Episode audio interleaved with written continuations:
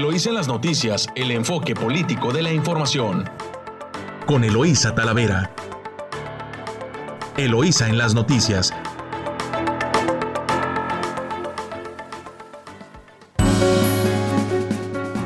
Muy buenos días, Ensenada. Hoy ya es miércoles 11 de agosto. Eh, y bueno, pues transmitiendo, ya estamos aquí directo en nuestro, desde nuestro estudio Luis La Madrid a través de su emisora favorita Amor Mío en el 92.9 de frecuencia modulada y en San Quintín a través de la, de la Chula en el 98.3 de frecuencia modulada. Saludo a quienes nos escuchan a lo largo de la costa del Pacífico. Saludos desde Tijuana, Rosarito, Ensenada y San Quintín. A quienes me acompañan en controles en la mañana, Camila López, buenos días Cami, y a Yadira en San Quintín. Eh, bueno, pues eh, iniciamos con titulares de los diarios eh, nacionales y luego ya nos trasladaremos a ver, recorrerlos la información a través de los portales regionales y de los diarios locales para que usted tenga lo que sucede de, de primera mano aquí desde 92.9.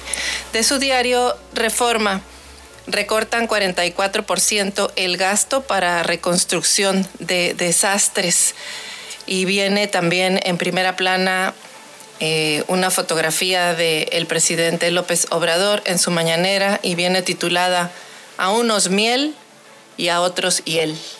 De su diario El Universal, Huachicoleros no dan tregua a Pemex en 2021. Crece el número de perforaciones clandestinas. De enero a junio suman 5.315, reporta la petrolera. Mala supervisión de obra causa del colapso de la línea 12, señala la Fiscalía. Y de su diario La Jornada, mala fe de senadores, evadir la revocación de mandato. AMLO. Milenio. Ante López Gatel, AMLO corta el debate. La capital en naranja. Excelsior.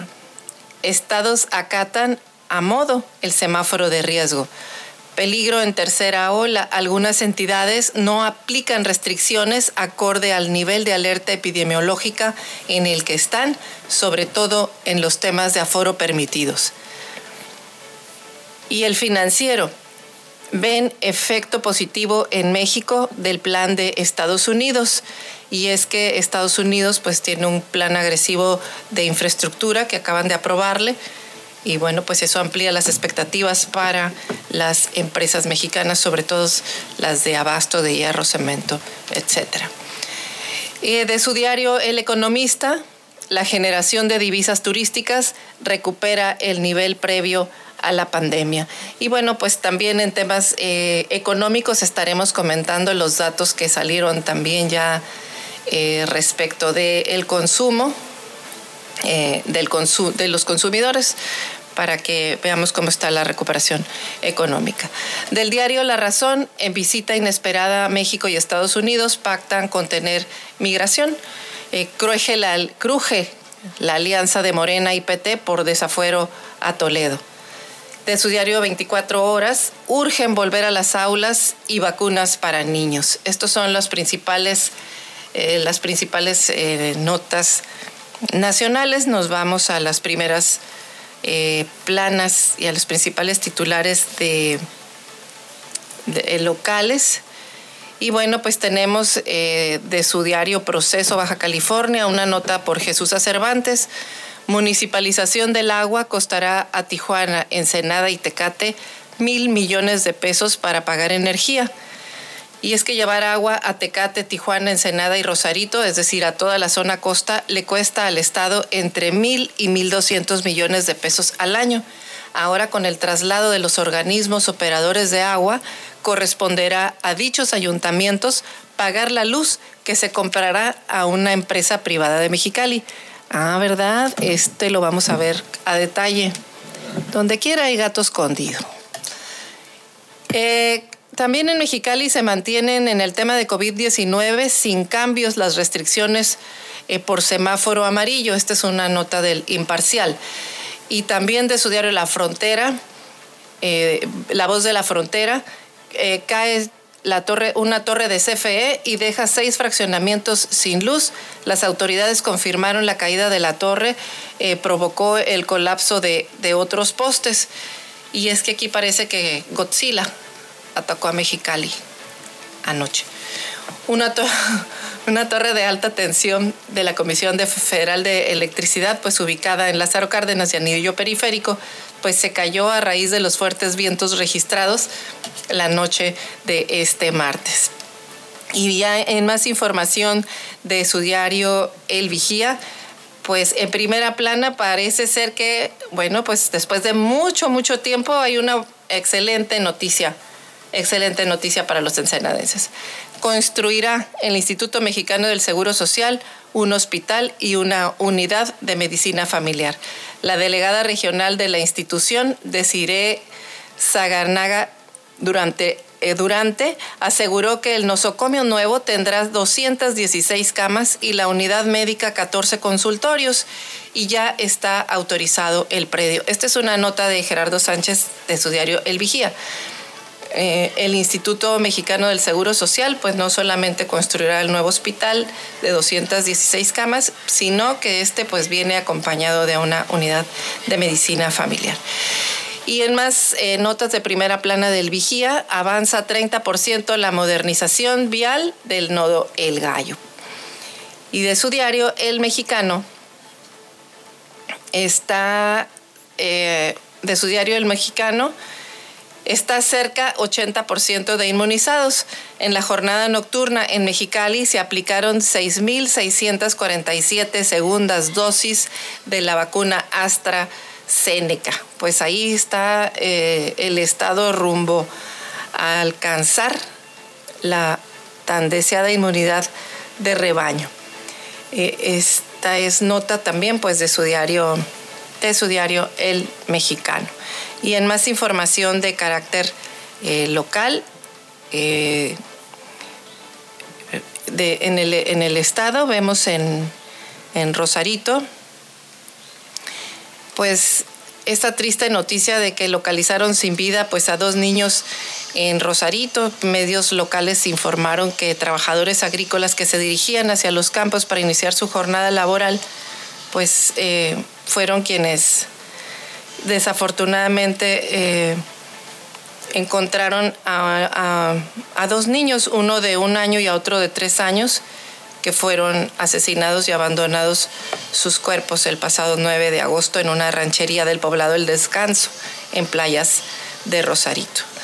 Es eh, pues una noticia muy triste, muy desagradable. Eh, en el caso, en más información sobre eh, Rosarito, pues exhortan en Rosarito a tomar precauciones por cambios de clima. El gobierno de playas de Rosarito, pues reitera a la población que aunque hay poca probabilidad de que esta semana eh, de que esta semana eh, se registren lluvias, pues es muy importante mantenerse informado y tomar precauciones, además de estar pendientes pues de los reportes oficiales del clima. Hasta aquí dejamos este avance comercial, eh, perdón, de noticias. Nos vamos a un corte comercial aquí en su emisora favorita 929 Amor Mío. Estás escuchando Eloís en las noticias. Regresamos.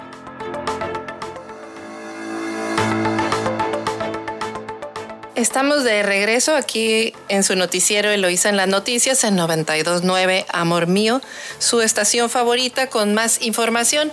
Iniciamos con las notas de El Mexicano. Eh, la población responde al llamado y está cerca el 80% de los inmunizados. La población de Baja California responde al llamado de la Secretaría de Salud para complementar su esquema de vacunación contra el COVID-19.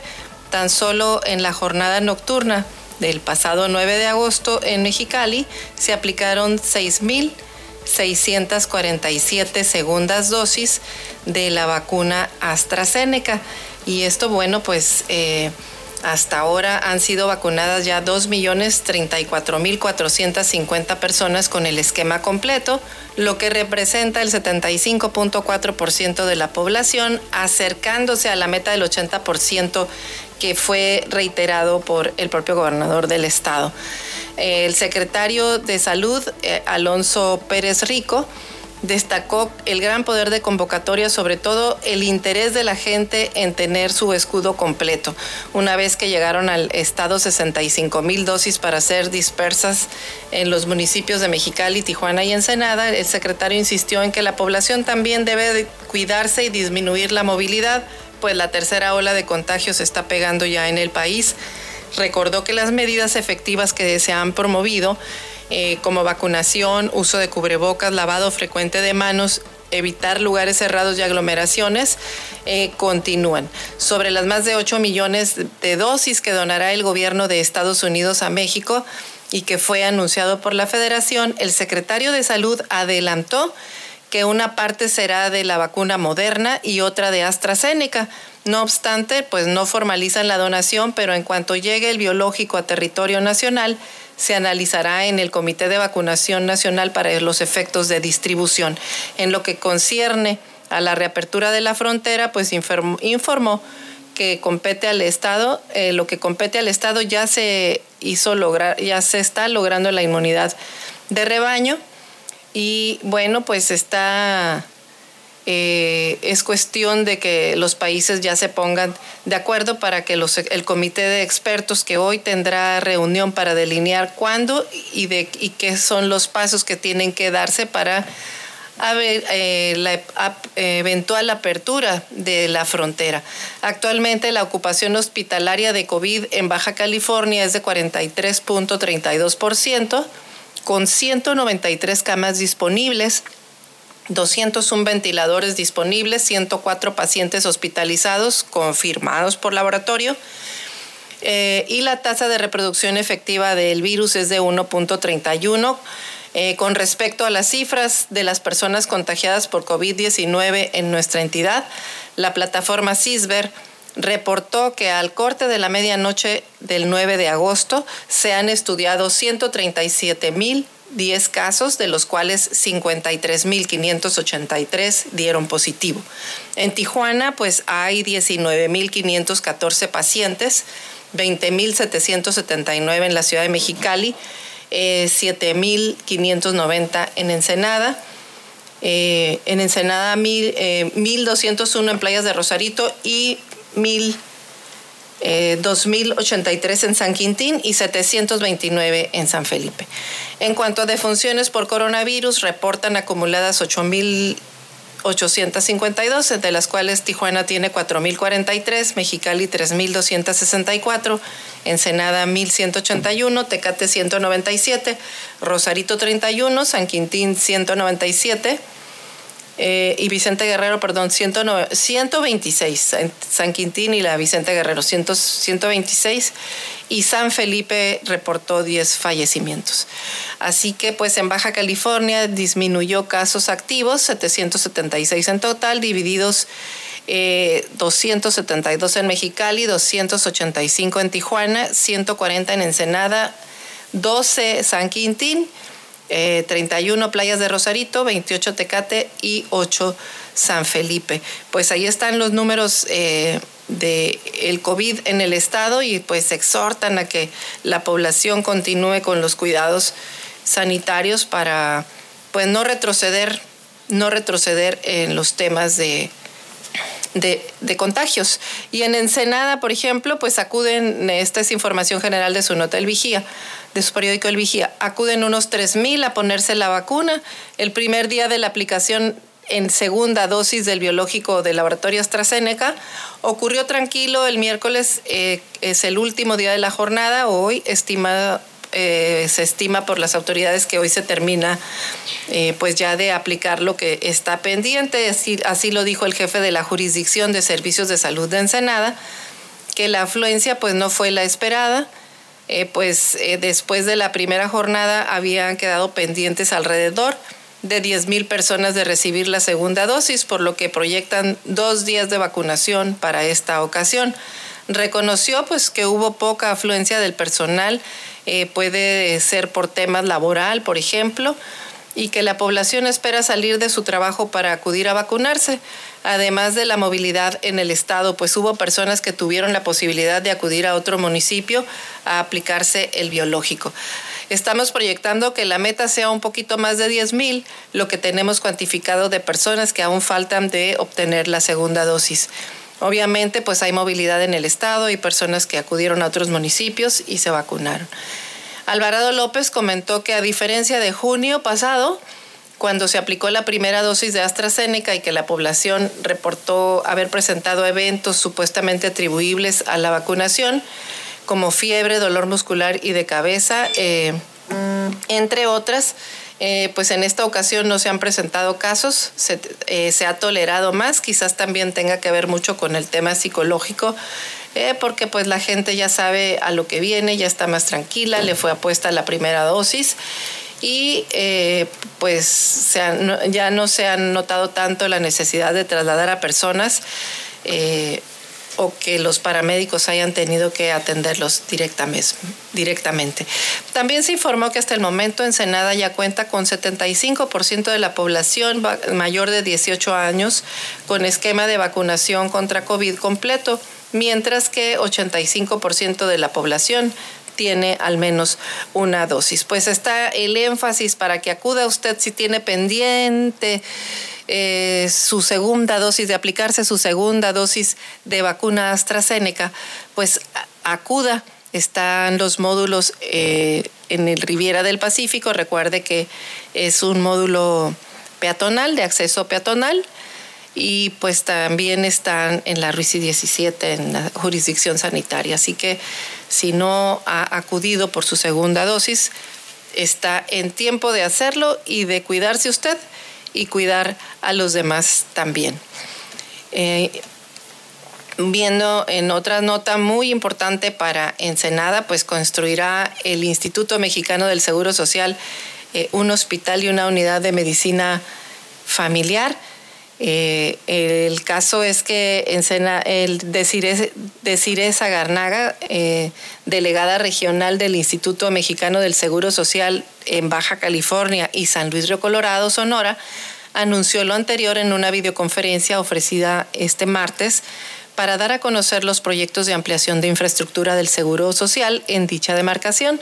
En el caso de Ensenada mencionó que ya se aprobó el terreno que se ubica junto al campo y aeropuerto militar de El Ciprés, pero debido a la cercanía con la base aérea, pues las construcciones que ahí se realicen estarán sujetas a no invadir el llamado cono de aproximación utilizado por las aeronaves para aterrizar o despegar.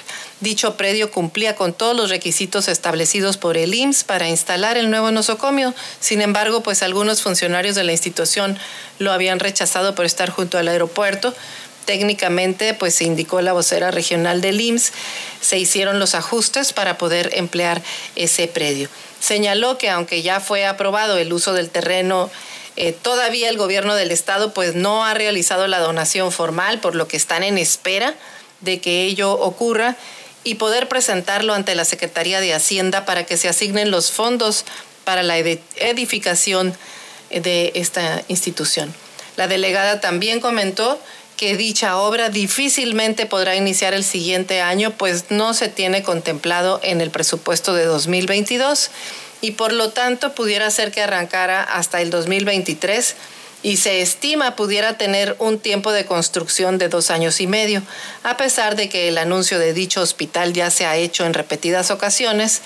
En lo declarado ayer por la delegada del IMSS, destaca la inclusión de lo que sería un centro de seguridad social, un campo de béisbol, los cuales pues no se habían mencionado anteriormente. Pues mire, este tema de el hospital del Instituto Mexicano del Seguro Social eh, es una necesidad eh, de antaño. Eh, ha crecido la población activa, laboralmente activa en en el municipio y seguían siendo las mismas instalaciones para brindar el servicio a los asegurados. Eh, por el Instituto Mexicano del Seguro Social. No hay que olvidar que el Instituto Mexicano del Seguro Social prácticamente es una aseguradora que también le brinda el servicio de médico y hospitalario a, las personas que tienen la aseguranza. Eh, y bueno, pues desde 2009 no se podían eh, conseguir los terrenos, sino es que antes nos, no autorizaban los terrenos por parte del municipio para que el Instituto Mexicano del Seguro Social pudiera ya empezar este proyecto tan, pues no solo anhelado, sino realmente que viene es necesario para resolver el crecimiento de la población eh, derechohabiente del Instituto Mexicano del Seguro Social. Así que pues todavía hay camino que recorrer, pero bueno, ya está incluido en el programa de obras se tiene que formalizar la donación y seguramente con gestiones que se pudieran este, proponer este año, igual y se logra, todavía no se aprueban los presupuestos, así que pues ahí los diputados federales que van a tomar protesta el próximo primero de septiembre, pues tienen una labor que empujar presupuestal para que este, esta necesidad se pueda consolidar. en el tema de avance, fíjese otra, otra buena para Ensenada, avanza 30% en la modernización del nodo vial. El Gallo pues ya lleva 30% de avance global la modernización de esta obra con la instalación total de la señalética, así como la demolición de la estructura central entre otros trabajos, lo informó Edith Méndez Martínez en un, en un recorrido para medios que realizó en el área donde fue derrumbado el puente. Eh, la subsecretaria de Infraestructura Gubernamental, Social y Productiva en Ensenada, indicó que hasta el momento pues no hay algún retraso eh, por parte de la construcción. Destacó que se han demolido el 85% de la antigua estructura vial. Faltan las gasas de incorporación, mismas que se serán retiradas, eh, luego de que el ayuntamiento de Ensenada pues cierre el tránsito vehicular por esas vías. Por lo anterior expuso, pues será reforzada la señalización para evitar que los automovilistas se acerquen a los accesos o salidas del nodo, concentrando la circulación vehicular por la avenida Topacio, eh, Pedro Loyola y otras vialidades alternas. También mencionó que eh, junto a la zona donde se trabaja la maquinaria, la empresa contratista puso sus oficinas móviles habilitadas con energía eléctrica e internet para conectar cámaras de circuito cerrado y así poder monitorear los avances de la obra vía celular. En días pasados fue retirada eh, una serie de árboles que estaban en el lado, en, del lado en este sitio con la finalidad de construir ahí pues las nuevas gasas, taludes, eh, realizar las, las conformaciones de terracería, entre otras cosas. Pues ahí este, también Méndez Martínez dio a conocer eh, que la delegación de la SIDURT le solicitó ya a la Comisión Federal de Electricidad que elabore el proyecto técnico que facilitará el retirado o la reubicación de 12 postes de cableado para hacer las maniobras necesarias. Pues hasta aquí el avance eh, de esta obra y también el avance informativo. Nos vamos a corte comercial, regresamos aquí en su emisora favorita 929 Amor Mío. Estás escuchando Eloís en las noticias. Regresamos.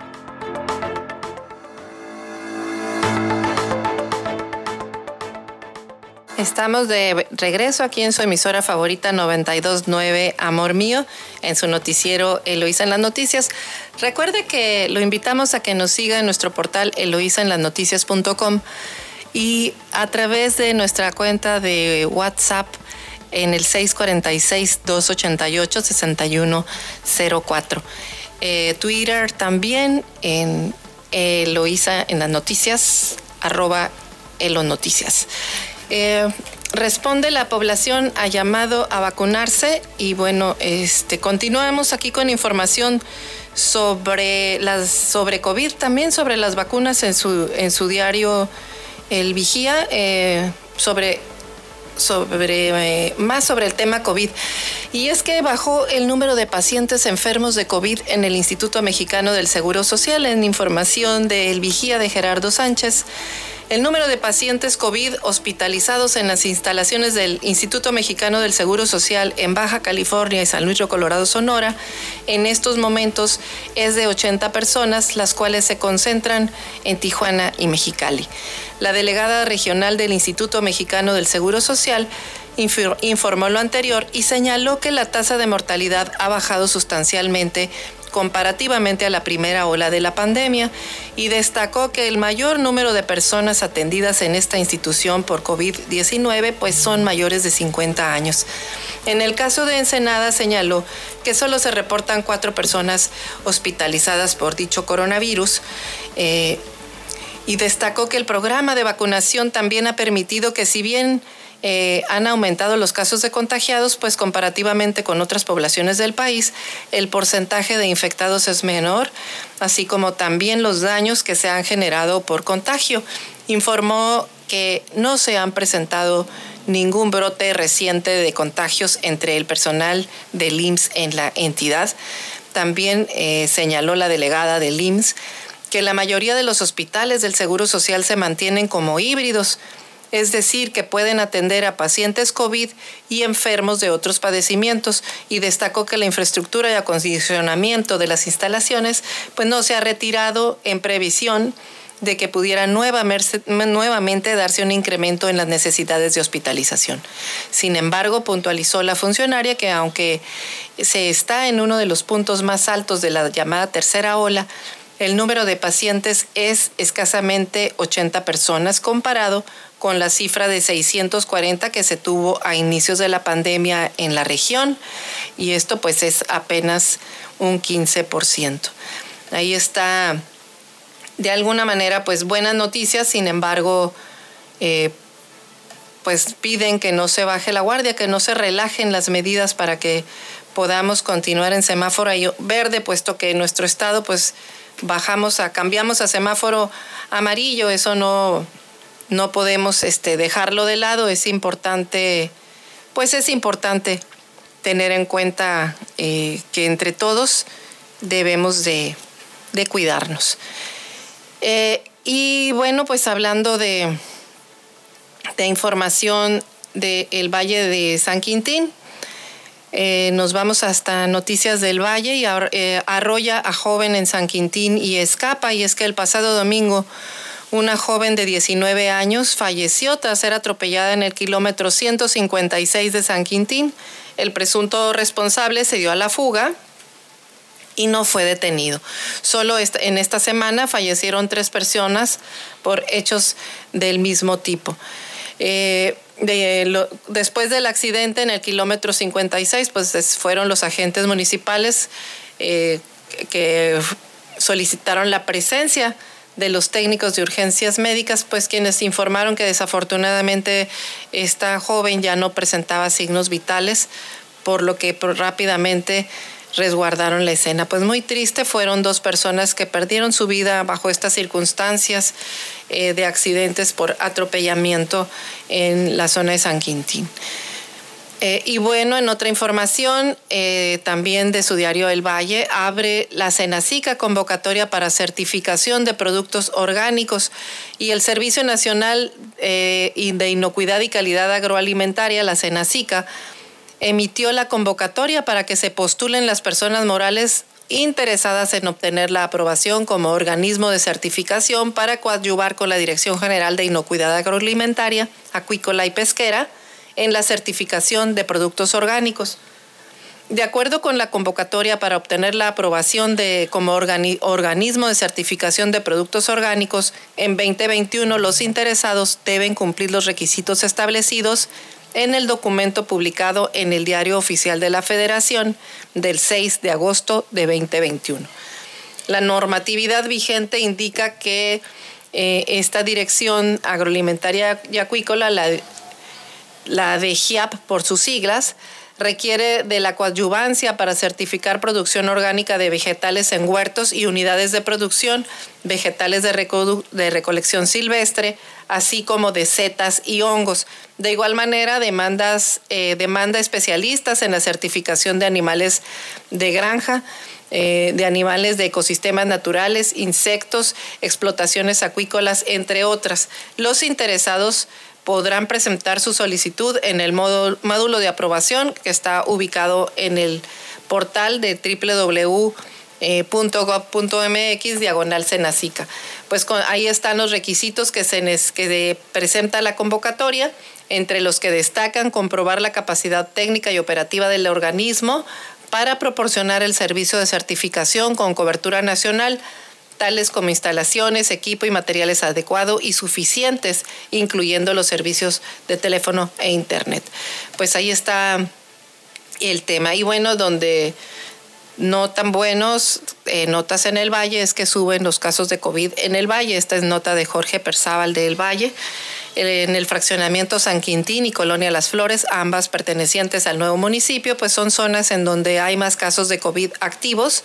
Así lo dio a conocer el secretario de Salud en el estado, Alonso Pérez Rico, quien informó que los residentes que radican en estas dos colonias deben de continuar con las precauciones, mantener el distanciamiento social, así como seguir con el uso permanente del cubrebocas y el, el gel antibacterial Explicó que en el municipio hay 2.083 casos confirmados, 16 casos sospechosos y .56 es la tasa de reproducción efectiva. 126 personas han perdido la vida y 12 casos activos de COVID. Es de mencionar que se encuentra en semáforo amarillo, por lo que los aforos continuarán controlados, al igual que la capacidad de ciertas actividades. A pesar del aumento de los contagios en las delegaciones más grandes, que son Camalú, Vicente Guerreros y San Quintín, en las distintas zonas pues se han colocado también cerca de 450 eh, vendedores ambulantes y se ignora si las autoridades municipales llevarán a cabo algún tipo de acción para regular la actividad. Hasta el cierre de esta edición, las autoridades no hayan informado si se llevaría a cabo operativos eh, tanto en mercados sobre ruedas o bares de la localidad con el fin de supervisar si se guardan los protocolos. Pues mire, esto es muy importante, eh, que la autoridad también esté pendiente de que se cumplan con los protocolos sanitarios, pues si no va a ser el cuento de nunca acabar eh, este tema de la carrera de los contagios contra pues contra el respeto a las reglas sanitarias para que la actualidad eh, pueda continuar con actividades este eh, con actividades económicas constantes como se ha venido estipulando en esta nueva en esta nueva normalidad. Eh, en más información de San Quintín, invertirán 6 millones de pesos en escuelas del municipio. De las 13 obras que, se llevó, que llevó a cabo el Consejo Municipal Fundacional de San Quintín con el recurso del Fondo para la Infraestructura Social Municipal, cinco de ellas serán para diferentes instituciones educativas que se encuentran en el municipio. Eh, en la última sesión del Consejo Municipal Fundacional se dieron a conocer que las escuelas beneficiadas son Jardín de Niños Antón Maraquenco, con una techumbre en donde se invertirán 1.200.000 pesos. También en preparatoria, en Punta Prieta, para la telesecundaria 64, eh, realizarán otra techumbre con una inversión de 1.200.000 pesos y dos obras más en Vicente Guerrero. Una de ellas para la primaria Emiliano Zapata, en donde se construirán baños que se equiparán con un millón doscientos mil pesos. Y en el CEBETA, el Centro de Bachillerato Tecnológico Agropecuario 308, también se construirá una techumbre con un valor de un millón cuatrocientos mil pesos, mientras que la última obra será en San Quintín con una construcción y equipamiento de modelos sanitarios con una inversión doscientos mil pesos. Es de mencionar que esta información la obtuvo el Valle, todavía no se licitan las obras. Eh, que se iniciarán ni se ha dado a conocer cuándo es la fecha de inicio. Pero pues ahí, ahí está la información ya eh, oficial para San Quintín, lo cual es pues son muy buenas noticias. Y en más información, eh, más información local, también tenemos que entregan un... Eh, fomentan en la calle adelante, esta es una nota de Ensenada, en la calle adelante botones de alarma, de alarma vecinal, esta es una nota de Luis Miguel Ramírez. Eh, informan que como parte del programa de proximidad y fomento a la denuncia personal de la Dirección de Seguridad Pública Municipal, visitaron comercios que se ubican sobre la avenida Adelante, promoviéndose el uso de botones de alarma vecinales. Eh, y fíjense que esto es muy bueno porque pues ha habido sobre la calle Adelante pues varios incidentes de asalto en, en distintos eh, comercios y, no, solo eh, comercios, sino consultorios médicos, laboratorios que están por ahí. Así que pues en buena hora por esta medida. Eh, la subdirectora de Prevención al Delito, eh, María Elena Monreal Mendoza, dio a conocer que se acercaron a colonos y locatarios comerciales en la zona comprendida del periférico a la Avenida Reforma. De, recordó que ante situaciones de riesgo en las que las personas afectadas están imposibilitadas para hablar, pues solo con presionar el botón se emite una alerta al, al C4 en donde se cuenta con una base de información, clave del usuario para su pronta atención y como resultado de estas acciones pues logramos avanzar en consolidar los sistemas de seguridad generando confianza hacia los elementos de la policía municipal.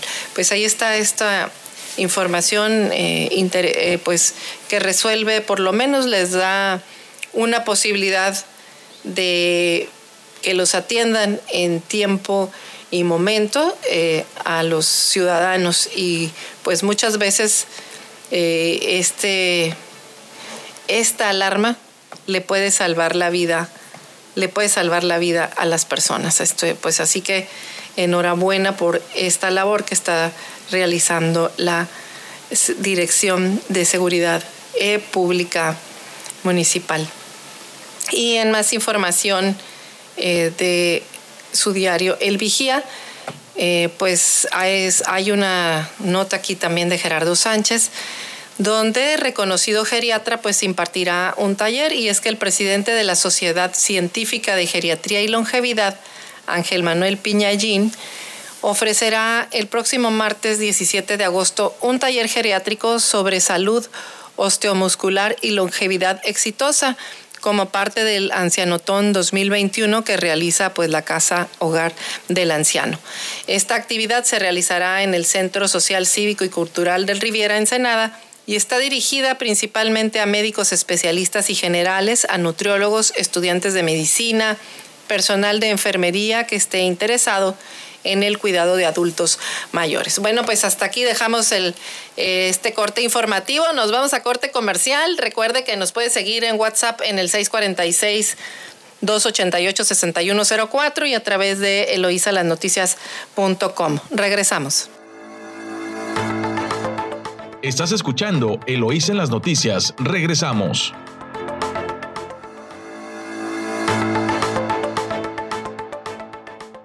Estamos de vuelta aquí en su noticiero Eloísa en las noticias y bueno pues eh, vamos a ver información de carácter de carácter nacional y de su nota del periódico Reforma que recortan recortan 44% el gasto para reconstrucción de desastres. Eh, tras la desaparición del Fondo de Desastres Naturales del Fonden a finales de 2020, pues el gasto para la reconstrucción de infraestructura dañada se desplomó 44% en el primer semestre del año, según los datos de la Secretaría de Hacienda, pues las erogaciones por ese concepto sumaron 3.688 eh, millones de pesos en este periodo. Frente al promedio de los últimos seis años, eh, pues la caída es, estamos hablando de 66%. El Fonden era el fondo revolvente para cubrir, cubrir daños inmediatos por desastres naturales y para reconstrucción de incidentes de años anteriores. Eh, así que con la extinción, el gobierno federal pues ahora se comprometió a mantener el gasto ante desastres mediante presupuesto de, de egresos y pues vamos a ver cómo le hacen porque no está tan sencillo este, estas eventualidades. Eh, eh, con la extinción eh, pretenden mantener vía presupuesto de egresos los, los gastos de, de, estas eventualidades, pues sin embargo no hay claridad de quién puede solicitar recursos para la reconstrucción y se ha venido, se ha convertido en una asignación discrecional, más discrecional.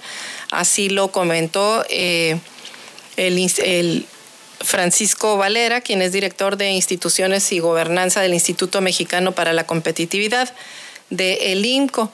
Más allá del dinero, lo que se eliminaron fueron las reglas que permitían a los estados y municipios acceder a los recursos ante un comité de propuestas y, evaluación. Eh, eso es lo que, lo que se quitó. Y es que cuando tienes un fideicomiso, pues ahí se depositan los recursos, se utilizan a petición, o por lo menos así estaba. Había reglas de operación donde cuando había una eventualidad, una emergencia, que podía ser por, por, por terremoto, por temblores, por eh, lluvias o por incendios o por cualquier tipo de desastre natural, el municipio, el Estado, eh, el municipio, el Estado o la propia federación, pues podían tener acceso vía convocatoria a, este, vía convocatoria este, establecida por de acuerdo a los lineamientos eh, de estos fideicomisos y con la desaparición, pues eso, eso ya no existe. Entonces, cuando dicen que lo quieren cubrir, cubrir eh, vía presupuestal, pues como son cosas este, pues fortuitas, aunque se estiman los tiempos por temporada de eventos que pueden suceder, pues no se tienen previstas las fechas ni los montos de los daños. Entonces, cuando tenías un fideicomiso, pues era eh, un mecanismo mucho más sencillo de operar, mucho más puntual y efectivo. Y ahora, pues, eh, pues ni modo que cada municipio, cada estado prevea presupuestalmente tener un recurso por si llueve, por si truena, por si este, hay un, un temblor y tiene un desastre. Eso no funciona así, pero así, así es como ahora lo estableció eh, el, el nuevo gobierno. Entonces, pues ahí está esta nota en la que pues ahora se hacen asignaciones pues más eh, con más este, discrecionalidad porque no, es, no, hay reglas, no hay reglas claras. En más información eh, de orden nacional, pues también eh, de, su diario, de su diario Reforma, pues abusan de clientes las mafias de gas LP.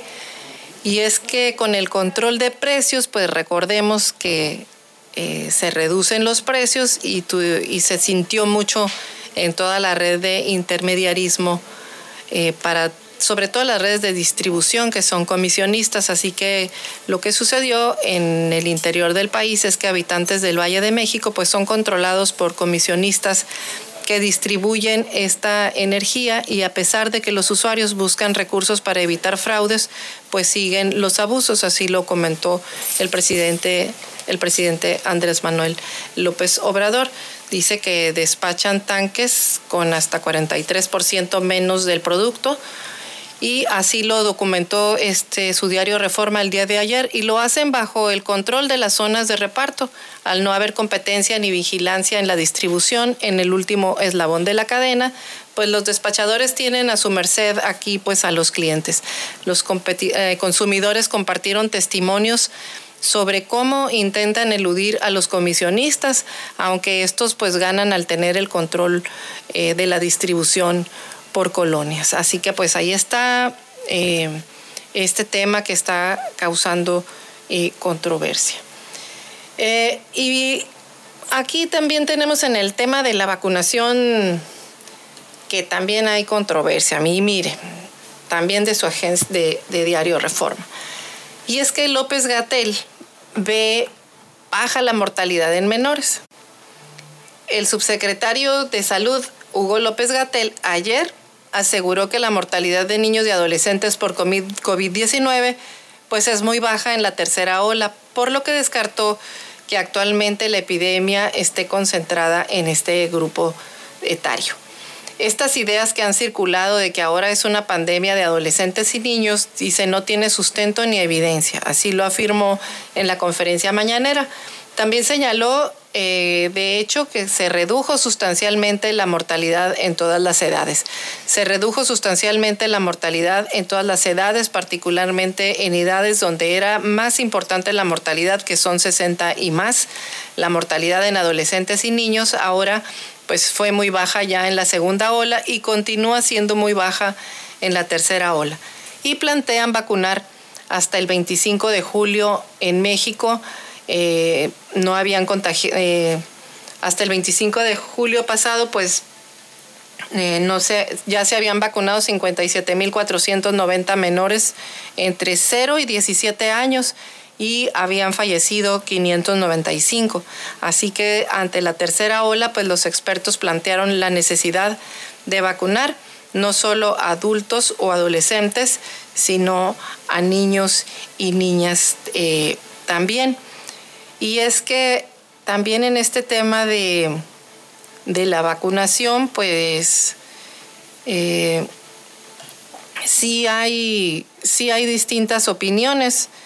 Eh, eh, sí hay distintas opiniones. Algunos están pidiendo pues que sí se, se fortalezca la vacunación en los niños, en los jóvenes eh, sobre todo por el regreso que se está planteando, el regreso a clases y eso pues tiene inquietos también a los padres de familia, porque pues los, tiene, los tienen inquietos porque sí hay contagios.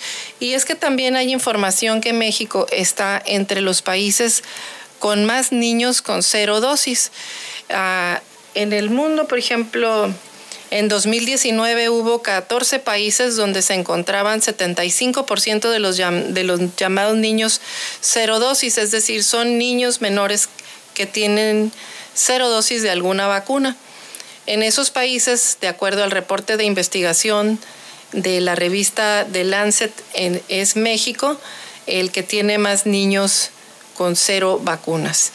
Eh, la investigación hecha con contribuciones de más de mil autores de todo el mundo eh, partió de una recompilación de 55.326 observaciones específicas de la cobertura de vacunación infantil eh, de rutina entre 1980 y 2019 para 204 países y territorios, así que pues los autores ajustaron los datos por los sesgos y reflejaron eh, desabastecimientos notificados y las interrupciones también del suministro. Así que pues México es de los que más niños sin vacunar tienen, eh, tienen.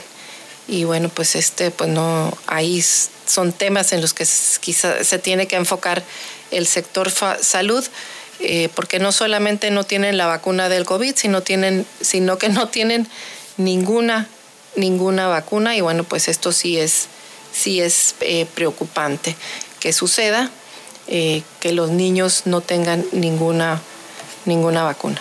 Y bueno, pues nos vamos a más información, eh, a más información nacional. Y bueno, pues también los...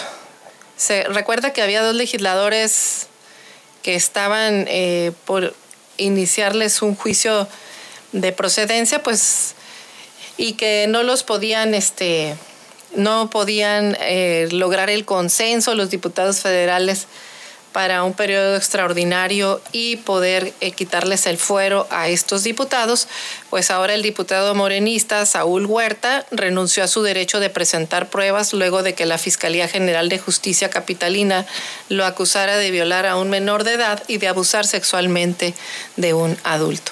Con la cantidad de pruebas que presentó la Fiscalía, la sección instructora de la Cámara de Diputados determinó que hay elementos suficientes para retirar la protección al legislador poblano y se pueda proceder penalmente en su contra. Huerta fue detenido el 21 de abril pasado cuando fue acusado de violación por un menor de edad que trabajaba con él, pero eh, liberado, pero fue liberado. Tras conocerse la acusación eh, contra este legislador, pues la Fiscalía Capitalina se presentó otra denuncia de un joven que también conocía a Huerta por lo que formuló la segunda acusación por abuso sexual. Así que el 27 de abril la Fiscalía de la Ciudad de México solicitó a la Cámara Baja el desafuero del diputado y la sección instructora determinó ayer que hay elementos para retirar la protección al legislador, por lo que hoy el Pleno votaría el caso. Pues será, se tiene por advertido para los integrantes de esta sección instructora eh, la existencia de conductas que bien pueden encuadrarse en, las hipótesis, típicas antijurídicas y reprochables consistentes en abuso sexual agravado y violación equiparada agravada. Así lo señala el dictamen. Eh, pues ya se habían tardado los, los diputados en, en este, retirar esta protección a este de delincuente eh, y abusador de menores. Qué, feo que un legislador, triste, triste que un legislador mexicano ocurra. Pero miren, no nada más aquí cantan, la, cantan más las rancheras. Nos vamos a corte comercial y regresamos con más información. Estás escuchando Eloís en las noticias. Regresamos.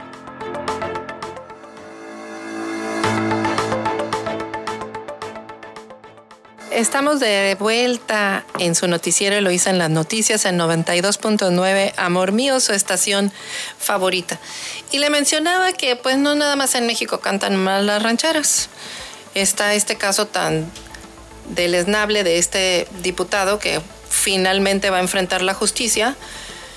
Y en Estados Unidos renuncia el gobernador de Nueva York por acoso sexual tras una serie de acusaciones por intimidación eh, eh, dimitió de su cargo después de negar de forma rotunda el haber maltratado mujeres y aseguró que la presión para que renunciara fue por motivos políticos. Así que el gobernador de Nueva York, Andrew Cuomo, eh, renunció el martes tras, un, tras una serie de acusaciones de acoso sexual un año después de que fuera aclamado en todo el país por sus detallados informes diarios y su liderazgo durante los días más oscuros de la pandemia eh, de COVID-19 pues es el escándalo que se desarrolló en la, en la época del movimiento MeToo, puso fin no solo a una carrera, sino a una dinastía.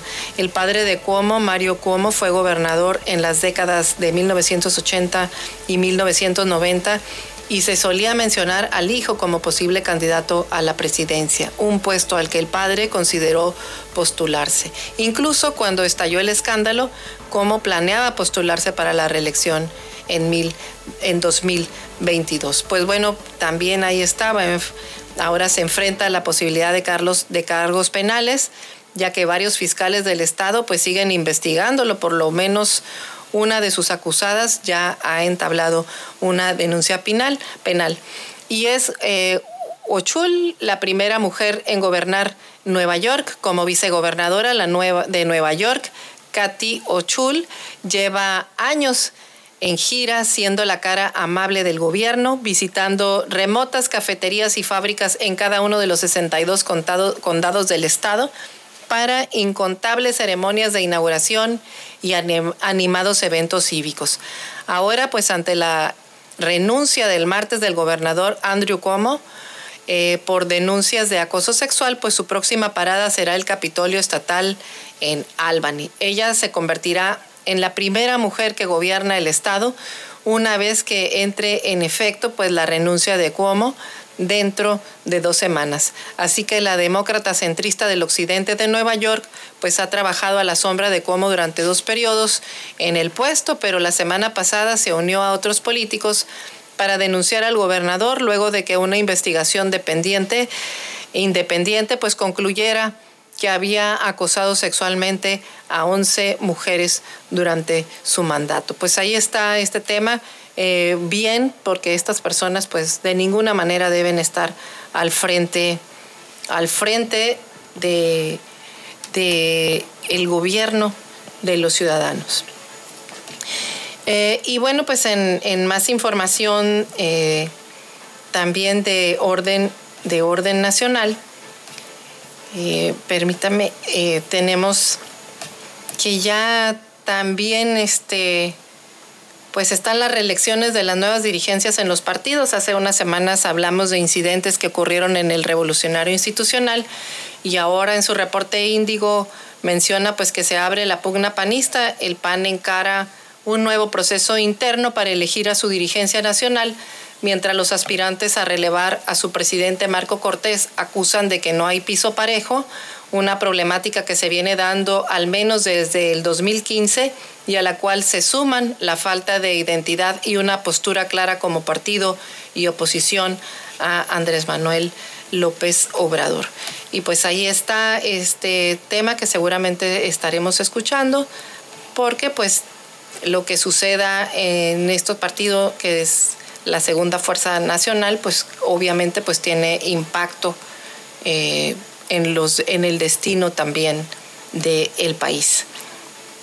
Y en su, su diario eh, El Financiero, también en notas ya de corte económico, pues habíamos visto que, eh, habíamos comentado, que ven efecto positivo en México del plan de Estados Unidos. Y es que eh, el presidente Biden presentó un proyecto muy ambicioso para renovar toda la infraestructura de carretera, de telecomunicaciones, eléctrica, de todas las redes de comunicaciones y servicios del país. y ayer, pues la aprobación en el Senado de Estados Unidos de un plan de infraestructura de más de 1.2 billones de dólares será pues una gran oportunidad para algunas empresas y sectores de la economía mexicana, así lo prevén los expertos. Y Biden iba por un proyecto mucho más agresivo, pero solo le aprobaron 1.2 billones de dólares. Y dado el tamaño de, eh, de, de este proyecto, pues equivale al valor del PIB de México. Con este plan, pues las exportaciones se duplicarían y, si se aprovechan las oportunidades, esto lo dice Ernesto O'Farrill de Bursamétrica, este pues eh, puede ser de un gran beneficio para el país. El beneficio será más evidente en el mediano plazo. Index también expuso pues que será un impulso ya que el 80% de los sistemas de conectividad electrónicos y plásticos de los proyectos pues serán de, serán de manufactura mexicana. Cementeras como Cemex y GCC pues tendrán en este plan el combustible que encenderá sus hornos para aumentar su capacidad, así lo dijo eh, Giovanni Bisoño de Invex, dijo que toda la oferta de Estados Unidos pues no alcanzará para abastecer este plan. Y, y claro que es bueno que inviertan porque así como la gente que vive ahorita en Estados Unidos, los mexicanos que viven allá, que se dedican a la construcción, que además son muy buenos, muy buenos en la construcción, pues van a tener muchísimo trabajo. Y también seguramente vamos a tener mucha migración de personas de la construcción eh, y de los grandes maestros que tenemos aquí también de la cuchara, este, y eh, que van a irse seguramente a trabajar aquí con los vecinos del norte porque este proyecto tan ambicioso lo mencionó Biden justo ayer en, en su mensaje, en la entrevista, que es mucho más ambicioso que, que el que se hizo de las carreteras interestatales en, en Estados Unidos. Eh, entonces, pues ahí está bien por, los, por Estados Unidos, pero bien por México, porque pues en temas de abastecimiento de materiales eh, y de, y de eh, cosas que son necesarias para la construcción, todo lo que tiene que ver con, con plásticos y cosas que se manufacturan en México, pues, pues va, a haber, va a haber trabajo también, algo nos va a tocar por acá. Y obviamente pues también a los trabajadores de la construcción pues van a tener también muchas remesas que compartir con su diáspora en México, así que eso es bueno. Y en otra nota que no es tan buena, pues es que el carrito del súper no tan lleno, se me, lo menciona el financiero, y es que las ventas a tiendas comparables eh, mantienen una desaceleración desde el pico que de abril hubo una variación porcentual de las ventas en las tiendas. Eh, y es que pues aunque ha crecido el consumo, pues se ha venido, este, o sea, no, no ha crecido el consumo, pero no se ha sostenido. De hecho, de hecho ha bajado. Eso es este, un tema que, pues, que llama la, atención. Eh, llama la atención porque pues quiere decir que algo está pasando que la gente no está comprando, no, no se logra sostener el consumo. Y bueno, pues también hay que entender que hay una carrera inflacionaria ahorita en el tema de en el tema de, en el tema de los salarios y de la inflación, pues hace buen rato que no que no sufríamos una, la, la carrera de salarios contra inflación y bueno, pues en este tipo de indicadores vemos que sí afecta porque pues no alcanza, no alcanza a sostenerse la compra. Y es que eh, está el informe del primer semestre, ahorita le, comparto la información.